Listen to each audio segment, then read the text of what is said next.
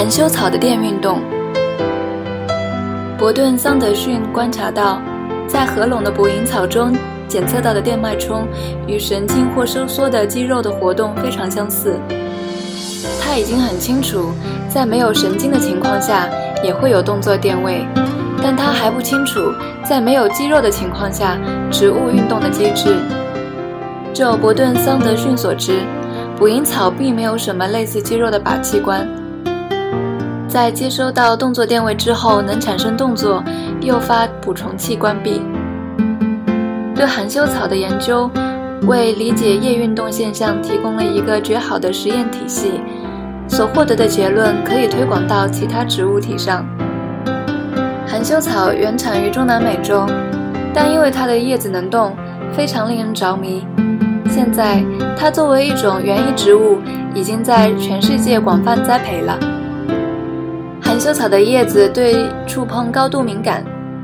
如果你从上往下碰到其中一片，这片叶子所有的小叶都会快速内折并下垂。几分钟之后，小叶会重新张开，但只要你再碰一次，它们又迅速合拢了。含羞草学名中的 “putaga” 一词就和这种下垂运动有关。它在拉丁语里意为害羞，在很多地方。含羞草又有敏感草的别名。含羞草非同寻常的行为，在加勒比群岛被称作“假死”。希伯来语管它叫“别碰我草”，而孟加拉语管它叫“害羞的处女”。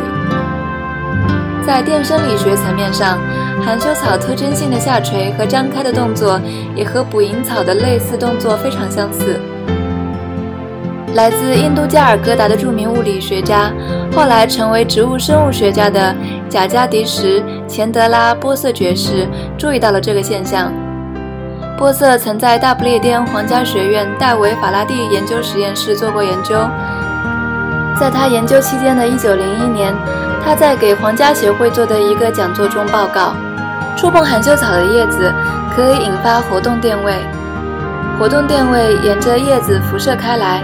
导致小叶的迅速闭合。不幸的是，伯顿·桑德逊严厉批评了波瑟的工作，而且建议伦敦皇家学会会刊不要发表他的含羞草论文。不过，自那时起，很多实验室做的后续实验都表明波瑟其实是对的。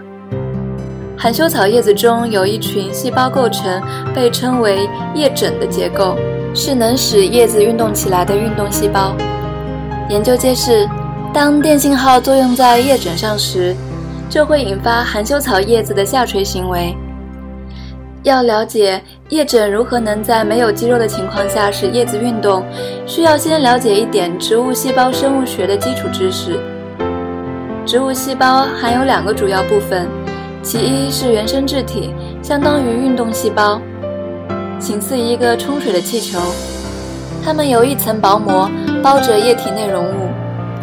原生质体的液体内容物含有几种显微组分，包括细胞核、线粒体、蛋白质和 DNA。植物细胞的独特之处还在于，原生质体外面包围着另一部分，一种叫做细胞壁的核状结构。尽管没有支撑性的结构。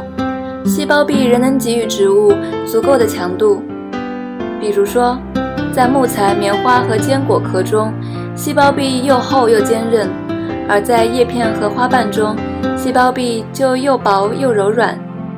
事实上，我们的生活不可避免要依赖于细胞壁，因为它们可用于制造纸、家具、衣物、绳索，甚至燃料。